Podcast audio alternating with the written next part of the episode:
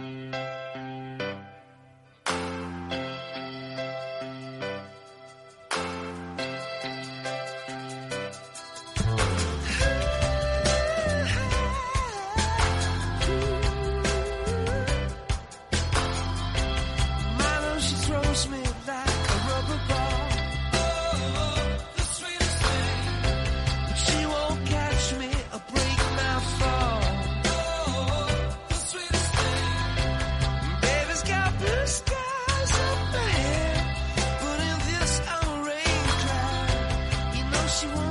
Eduardo Castillo en Capital Radio, After Work.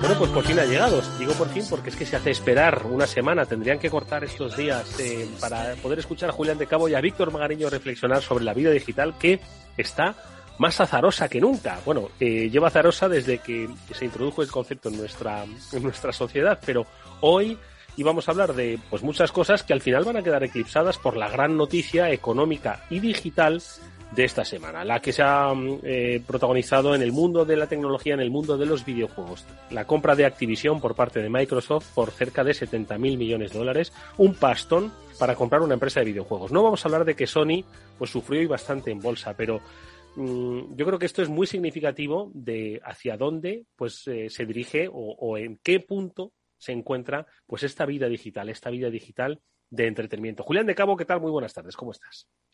Pues muy buenas tardes, Eduardo. Hola, Víctor, ¿qué tal? Encantado de estar aquí con vosotros una semana más. Víctor Magariño, ¿cómo estás, amigo? Buenas tardes. Hola, buenas tardes, Eduardo, Julián y audiencia. Pues mira, un rato más en Varsovia, que hace un frío del carajo, está nevando pero bueno, aquí hay que cuidar el, negocio y aquí nos está yendo bien, así que hay, que hay que regresar a cada rato. Por cierto, que estás allí con la compañía con la que llevas trabajando estos últimos meses a destajo, una compañía que el otro día, luego a comentar eh, off the, off the, iba a decir no off the record, sino fuera de micro, y es que ha cambiado de nombre, puede ser, ya no es de Power MBA, sino ahora es de Power Business School, puede ser, ¿cómo es? Correcto, correcto, Eduardo. Pues sí, hace, hace un par de días está todavía muy calentito y efectivamente ya lo habrás visto porque hemos hecho bastante ruido en redes sociales y bueno, efectivamente ahora somos de Power Business School desde hace un, par de, un, par de, días. Y en The Power Business School vais a formar a gente para que diseñe videojuegos, porque esa ya va a ser la profesión del futuro, no en especialista en ciberseguridad, no en especialista en, datos, no, no, el que diseñe videojuegos, porque pagando lo que pagan por las operaciones eh, de este sector, cualquiera diría que es la profesión del futuro. A ver, em, Julián, eh, que a ti sé que te gusta mucho este sector, ¿cómo lo, ¿cómo lo has visto? ¿Cómo has visto esta operación?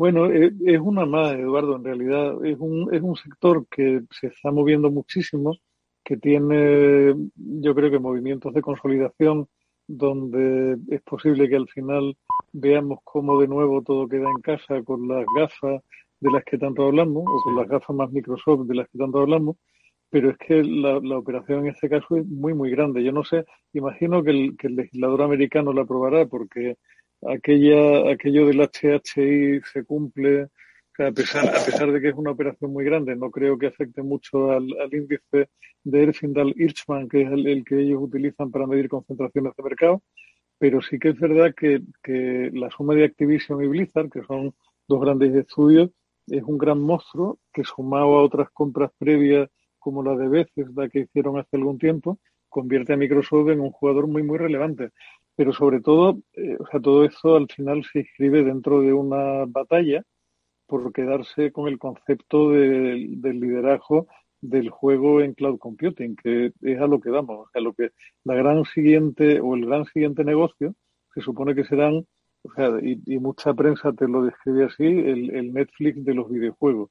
Y ahí están dándose de bofetadas por un lado Microsoft con un invento que se llama XPass que funciona tanto en, Play, uy, en PlayStation, iba a decir, Dios mío, en su consola Xbox, como en Windows 10 y en Windows 11. Está también Sony, que, que tiene su propio servicio online. Está la gente de Google con Google Stadia, que salió con mucho ruido y se ha quedado ahí un poco parado. Está la gente de GeForce Now. Hay muchísima gente metida ahí con, con movimientos muy curiosos y lo es interesante y no es, no es trivial el hecho de que la palabra metaverso, Eduardo, aparezca en la justificación de la compra por parte de Microsoft. Aparece, aparece esa palabra y se olvidan de algunas polémicas serias que tuvo que tuvo Activision durante el año pasado, que fue un año muy movido para ellos.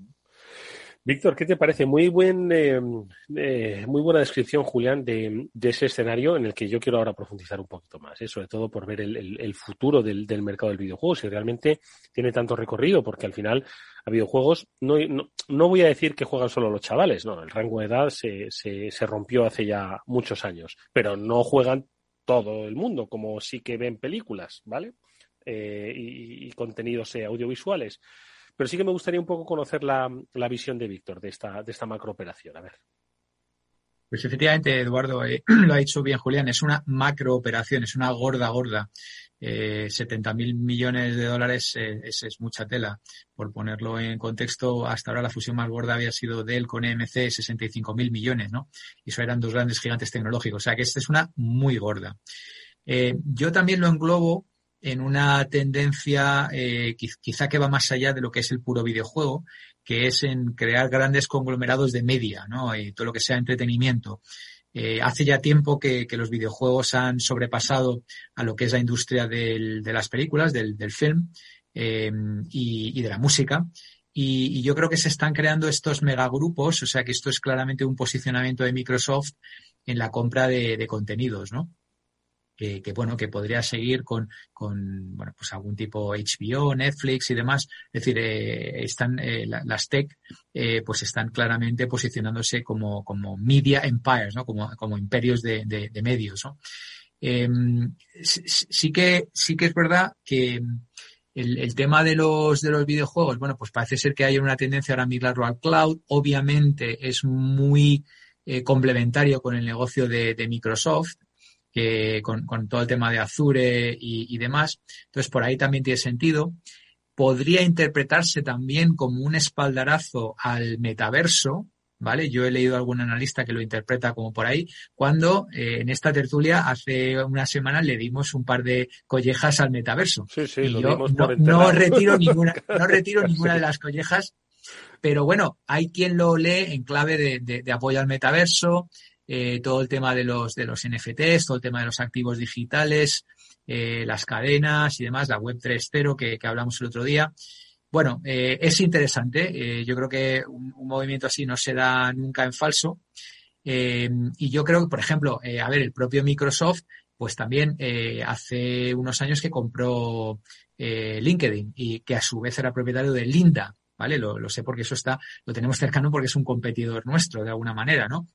Eh, está en el mismo espacio, ¿no? No es un competidor directo, pero está en el mismo espacio de EdTech. Entonces, esto al final, pues, eh, oye, ¿qué tiene, qué tiene Microsoft con, con una, con una, eh, contenidos de, educación? ¿Qué tiene Microsoft con videojuegos? bueno, pues la siguiente podría ser algún estudio o algo de esto, ¿vale? O sea que lo, lo dejo caer así, tal y como yo lo veo.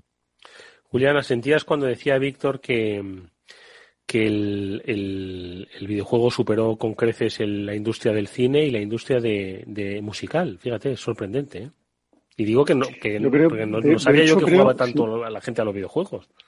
Si no estoy muy perdido, Eduardo, creo que la última cifra que miré, pero ya se me mezclan las cosas, era que la suma de la música y el cine estaba ya por debajo de la industria del videojuego. La suma no es que haya superado a una y la otra, es que ha, sumado, ha superado a las dos juntas, que no está nada mal. Mm.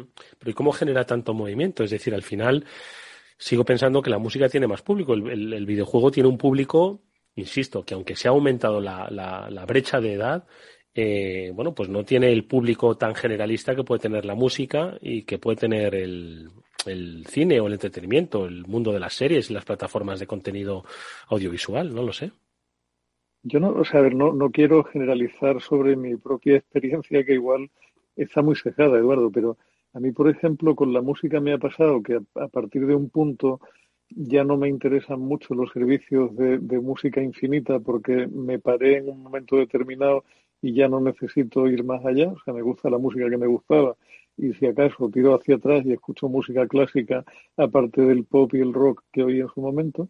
Con lo cual, en ese, o sea, sigo, sigo pagando Spotify, pero lo pago como, como buen padre que, financia a su hijo su, su empacho musical. O sea, son mi hija, mi hija Cecilia sobre todo y mi hijo Julián y también la mayor los que, los que hacen uso del servicio. Y sin embargo, videojuegos sí es algo a lo que juego eventualmente. O sea, yo, y, y por lo que yo sé, la distribución de edad en, los videojugadores va subiendo progresivamente. O sea, cada vez hay más gente mayor, si es que se nos puede llamar así, que yo creo que habría que buscar algo que fuera más allá, que sigue jugando a pesar de tener ya más años que el hilo negro, ¿no? O sea, yo eh, creo que creo que comenté en su momento que en mi época, en la etapa Terra, apostamos mucho por el videojuego como driver para potenciar la compra de banda ancha y acertamos. Mm. Y yo creo que esa gente que empezó a jugar ahí ha seguido enganchada permanentemente. O sea, no, no es solamente un fenómeno para chavales que van abducidos por una pantalla de un móvil, sino que es algo muchísimo más amplio y sobre todo que, que, si ha habido alguna experiencia exitosa de metaverso, entendido como un universo sintético, paralelo, permanente, etcétera, etcétera, ha sido precisamente en el ámbito del videojuego. Ha sido lo único que ha funcionado, porque el único experimento a gran escala, además del del videojuego, fue el de Second Life, que se quedó ahí vegetando completamente. Sin embargo, una, una, de, la, una de las franquicias que está en manos de la compañía absorbida por Microsoft es precisamente eh, World, of, World, of, Warcraft, que mm. fue una de las primeras que desarrolló todo un universo donde la gente establecía relaciones sociales muy complejas, pasaba cada vez más horas metida allí y donde se empezó a aprender que lo que te capturaba la atención más que los elementos del juego en sí era la interacción con otros humanos, que era mucho más profunda, mucho más rica y mucho más eh, perdón por la palabra, pero es la que se utiliza pegajosa, literalmente en inglés, que, la interacción con máquinas solo. El videojuego, mm. cuando da un salto en, en, adictividad, con diferencia, es cuando empiezas a tener interacciones con otros jugadores en tiempo real. Mientras juegas tú solo contra la máquina, está bien, pero al final, bueno, tiene, tiene su limitación. Cuando juegas contra humanos y contra equipos de humanos, aquello se convierte en algo infinitamente más divertido, ¿no? O sea, si, si nos pasamos la vida siguiendo a 22 tíos con pantalón corto corriendo detrás de una cosa redonda, imagínate lo que puede ser de divertido, algo que es mucho más masivo, mucho más amplio y con muchas más posibilidades de interacción como son los videojuegos en línea.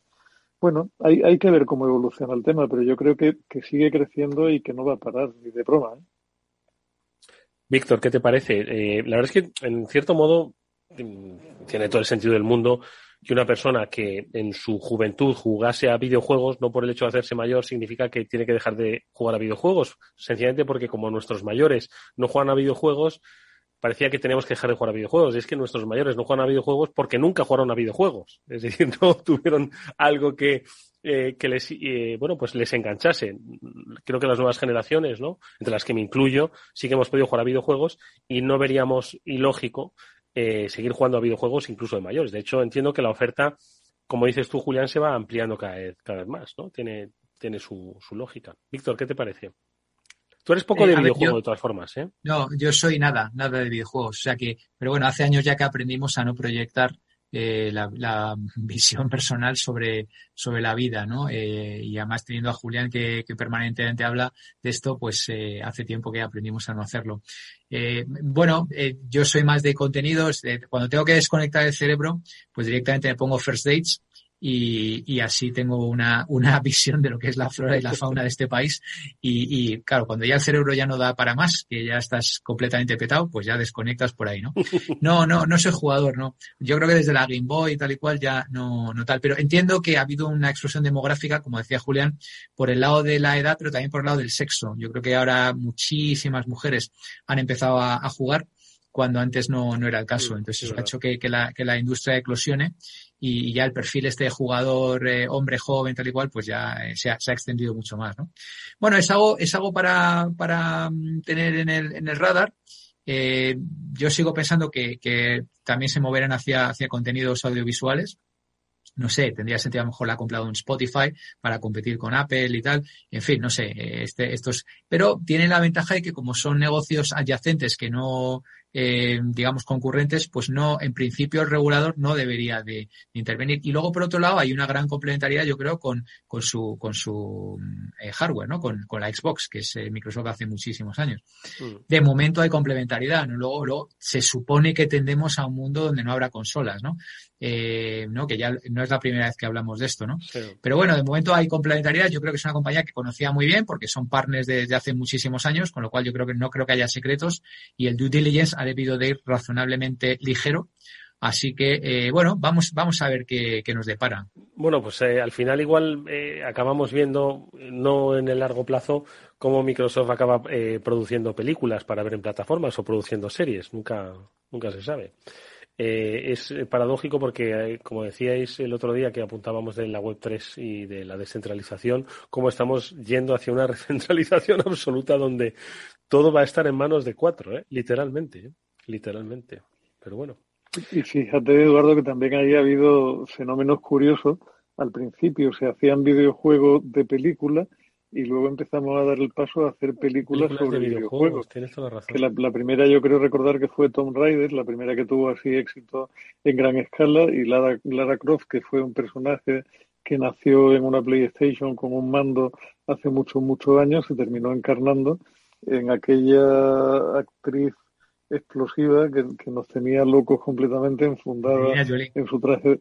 Claro, en, Angelina Jolie, traje de aventurera. De, Lara Croft. Traje de aventurera. Y yo vendí, una, yo vendí una peli que se llamaba Doom, basada en el videojuego Doom, de Universal Pictures. Sí, es verdad. Que entre, nosotros me pareció infumable total, pero bueno, claro, como la tenía que vender yo, pues. El Doom era, era, fue un videojuego que tuvo muchísima, muchísimo interés en su momento, porque era un videojuego como muy abierto, o sea, era era un concepto que tú podías, podías editar y podías hacer lo que se llamaba mods, que era una cosa muy divertida, que eran, eran modificaciones del juego para que el juego se comportara de una manera no exactamente igual a la prevista por su, por su creador. Y yo recuerdo que en el Doom metí un mod con las voces de chiquito de la calzada de tal manera que con los, cuando te perseguían los monstruos, en lugar de hacer los ruidos que hacían originalmente en el juego te iban diciendo, no puedo, no puedo. Es una cosa como muy delirante. Aquello de ir matando marcianos que te decían unas cosas en, andaluz chiquitense absolutamente extrañas. De todas formas, y ya por cerrar el tema, eh, es cierto que el negocio del videojuego, aparte de ser un business eh, monumental, creo que todavía requiere de una reflexión social y educacional. Y me refiero porque todavía hay muchas personas que piensan que jugar a los videojuegos te distrae te distrae de los estudios, que es malo. Antes, de hecho, siempre se veía, dice, el niño está todo el día en la maquinita y no está en los estudios. O el niño está todo el día en la maquinita y no sale al parque ni juega. Y yo creo que, seguro que hay casos, obviamente, de, chavales y chavalas que están todo el día enganchados, que los hay, y que es un, que es un riesgo. Pero yo creo que, debemos empezar a revisar un poco el papel del videojuego pues en, el entretenimiento social de, los, de los nativos digitales, ¿no? Y no verlo como, como la droga, que dirían, que dirían algunos, ¿no? Exclusivamente como humano, ¿no? ¿Nos parece?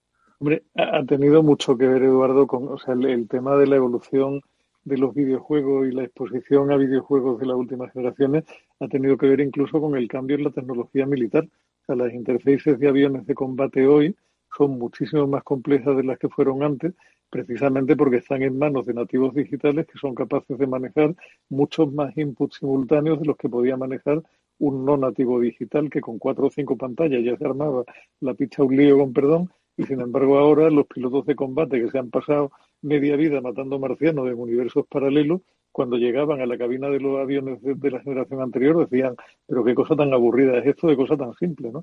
Ahora eso, eso ha cambiado y han cambiado muchas otras cosas y seguirán cambiando.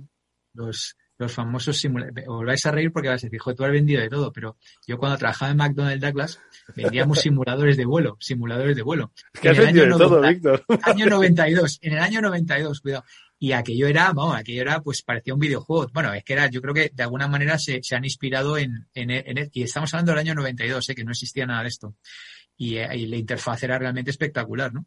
Simuladores de vuelo, sí, sí, muy interesante. pues ¿y tú, tú, tú, competirías probablemente con una compañía francesa semipública que se llama Dassault, que es una compañía de... de la que hace el, el Rafale ese, ¿no?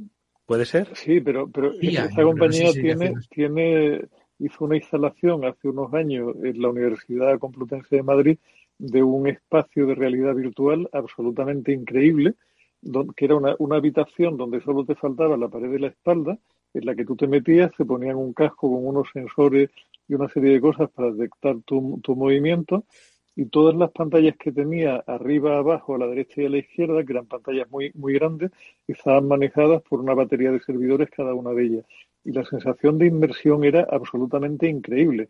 Y era, era, o sea, evidentemente no lo utilizabas allí con tecnología militar porque era una instalación académica universitaria, pero sí que eran demos que te dejaban completamente loco pensando, madre mía, si esto me está haciendo sentir físicamente la sensación de caída o la sensación de subida o la sensación de tal, que no se podrá conseguir dentro de no mucho tiempo cuando tengamos más grados de libertad, porque ahí todavía tenías que tener un, hardware especial pegado a tu cuerpo. Pero, claro, os hablo de hace cinco o seis años y la experiencia era increíble poco a poco a lo que vamos es a una experiencia de ese tipo, pero transportable. O sea, por aquello de la ley de Moore, que cada 18 meses se duplica la densidad de transistores en una pulgada cuadrada de silicio, bla, bla, bla, bla, bla, que hace que todo esto avance muy rápido y nos sature mucho, mucho, mucho, ¿no?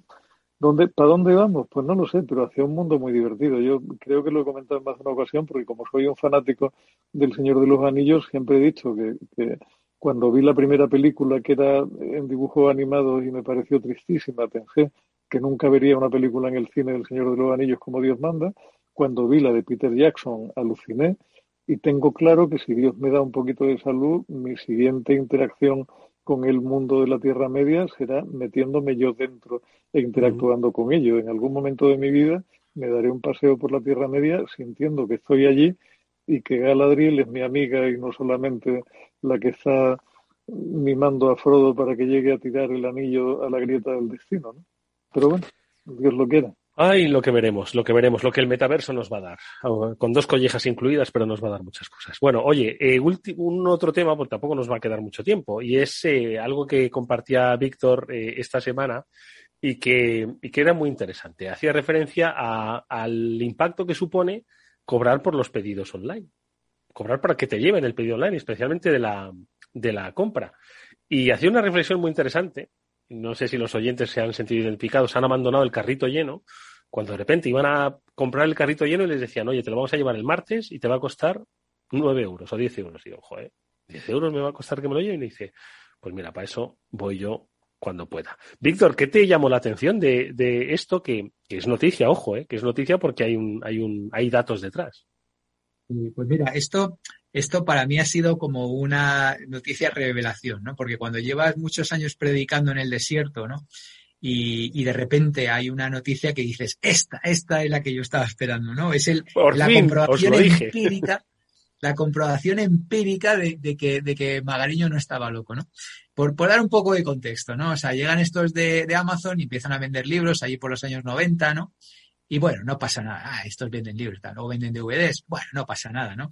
Luego empiezan a vender algún otro tipo de gadget. Bueno, no pasa nada y tal, ¿no? Hasta que ya de repente empiezan a coger cierto peso y entonces en, en Walmart pues ya se les encienda la, la, bombilla, ¿no? Walmart, sabéis que es el retailer, sigue siendo... Bueno, se les enciende más que la bombilla la, la, señal de alarma. Las sirenas, las, sirenas, ¿no? Y entonces eh, entonces, de repente, eh, hace unos años, como sabéis, compra eh, Whole Foods. Whole Foods, que por cierto, tenemos al fundador de Whole Foods en nuestro programa MBA dando, dando clase. Y, te cuenta toda la historia desde que abrieron el primer supermercado hasta cuando vendieron a, Amazon. Pero bueno, entonces resulta que compran Whole Foods, entonces ¿qué hacen? Aplican la misma receta. Entonces, primero empiezan a no cobrar por los envíos y tal. Claro, esto empiezan a palmar pasta pero lo que no está escrito, o sea, lo que, porque ya hace mucho tiempo que en esta tertulia, los que la sigan, hemos dicho hasta la saciedad que nadie gana dinero eh, vendiendo eh, grosses, o sea, vendiendo comida online. o sea, no comida preparada, sino comida eh, la supermercado. Cesta de la, cesta de la compra. Nadie gana dinero vendiendo solo eso, ¿no? Y eso lo hemos dicho, lo, hemos sacado titulares y tal. Bueno, pues no, pero seguro que no, pues no puede ser, pues tal, pues seguro que ganan dinero. Bueno, el caso es que, claro, Walmart hace unos años, pues se puso a jugar el mismo juego, ¿no? Decía, oye, esto ya va a haber que pararle los pies. ¿Y estos a qué juego juegan? Pues a palmar pasta como no está escrito. Entonces Walmart se puso a palmar pasta. Entonces, claro, el hermano de la familia que llevaba esa división dijo, oye, es que estás pagando mucha pasta. Y el otro dice, ya, claro que estoy pagando pasta, porque es lo que me habéis dicho que hay que hacer, que haga, que compita contra Amazon. Entonces, si ellos en pasta, pues hay que perder pasta. Ya, macho, pero es que parece ser hermano tonto de la familia. Bueno, así una discusión que me hubiera encantado estar en esas discusiones familiares de multimillonarios. Es decir, este es el hermano tonto que no es capaz de ganar dinero, tal, ¿no? Bueno, pues, ¿qué pasa? Que ha pasado los años y aquello sigue la sangría de, en Whole Foods y tal, y dice, oye, esta sangría en algún momento habrá que pararla. Y entonces se les ha ocurrido empezar a cobrar lo que vale realmente enviar la cesta a la compra a casa. Y han empezado por Nueva York y han empezado cobrando 9,95, como decía Eduardo. ¿Qué es, lo que, ¿Qué es lo que se han dado cuenta? Que la gente han caído los pedidos, pero no un dígito, no, doble dígito, 30, 40% de repente. O sea, moraleja, cuando a la gente le dices, paga lo que vale, que real, el precio real, claro, no, no subsidiado. Eh, no, es, es, esas 39,99 al año o incluso 89,99 al año. No, no, el precio real de que venga un tío y te suba la cesta de la compra a casa. Pues de repente la gente dice, oye, casi mejor que voy yo y hago la compra yo y me la traigo yo y tal y cual, ¿no? Con lo cual, esta noticia, la verdad, que me llegó, me llegó al alma, eh, que además me vino de uno de mis otros dos gurús de, de cabecera, ¿vale? Y, y, y, la verdad que dije, joder, macho, esto lo tengo que compartir en, en nuestro grupo porque, porque realmente me parece una noticia muy interesante. Fíjate que, que había alcanzado el e-commerce también de cesta de la compra niveles nunca vistos, obviamente gracias a la pandemia, claro, porque cuando no puedes ir a, no, cuando no te dejan salir de casa y quieres comer, pues claro, no te queda otra. Y si hay que pagar 9,99, como si hay que pagar 29,99. Pero eh, ahora estaba por ver qué pasaba post pandemia, ¿no? Entonces lo que ha pasado, pues es esto, ¿no? Que por un lado ha bajado un poco el, el ratio de e-commerce porque la gente vuelve a, a, comprar y por otro lado, cuando ha habido un intento de cambiar las reglas básicas del juego, que es no te cobro por el envío, pues de repente el comportamiento del consumidor, que es lo más difícil de cambiar que hay, de repente cambia, ¿no? Eh, y esto, bueno, pues vamos a seguir viéndolo, pero me ha parecido muy interesante. ¿Qué te parece, Julián? Eh, el, abandono del carrito de la compra, ¿no? Que es lo que básicamente lo que muchas empresas eh, se quejan, ¿no? Se ha quedado lleno y sin, sin finalizar la compra. Bueno, o sea, vamos a ver, está, claro que, que la logística tiene un precio y que tú no, no puedes pasarte eternamente perdiendo dinero toda tu vida pero tampoco, también es verdad que una sola golondrina no hace verano. No sé yo cuánto, cuántos retailers van a dar el paso de, cobrar por el servicio. O sea, una, una, cosa es que lo cobren y otra cosa es que lo cobren de forma expresa, que son, son temas distintos. O sea, el, el que tú, eh, sea, el, llegar, lo que te mata es llegar a ese último paso y dar el clic cuando ves aparecer y le cobro 10 euros por mandarle a casa, punto suspensivo.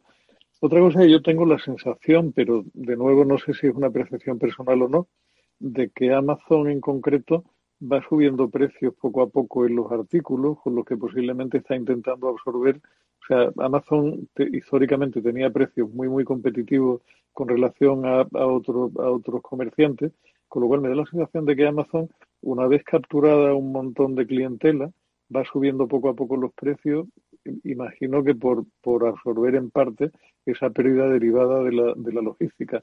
Esta mañana he hecho la última búsqueda de un material que me hacía falta y me he encontrado con que tres o cuatro artículos que necesitaba comprar estaban más caros en Amazon que en un retailer de la competencia, pero también me encontraba con que en el último paso, que era el vaciar el carrito, el retailer de la competencia te cascaba específicamente los nueve con no sé cuánto por la logística que Amazon no te cobraba, con lo cual al final quedaba, no, no me decido al final hacer la compra porque tengo que valorar todavía, es una compra no, no, no de 10 euros, sino de algunos más, y le tengo que dar una última vuelta. Pero mi sensación últimamente es de que Amazon va hacia el alza, va al alza en los precios, pero probablemente porque, por, porque al final somos muy poco racionales y en lugar de, quedarnos con la cifra final, nos quedamos con el y me lo mandan gratis directamente, sin caer en la cuenta de que a lo mejor te lo mandan gratis porque no es tan barato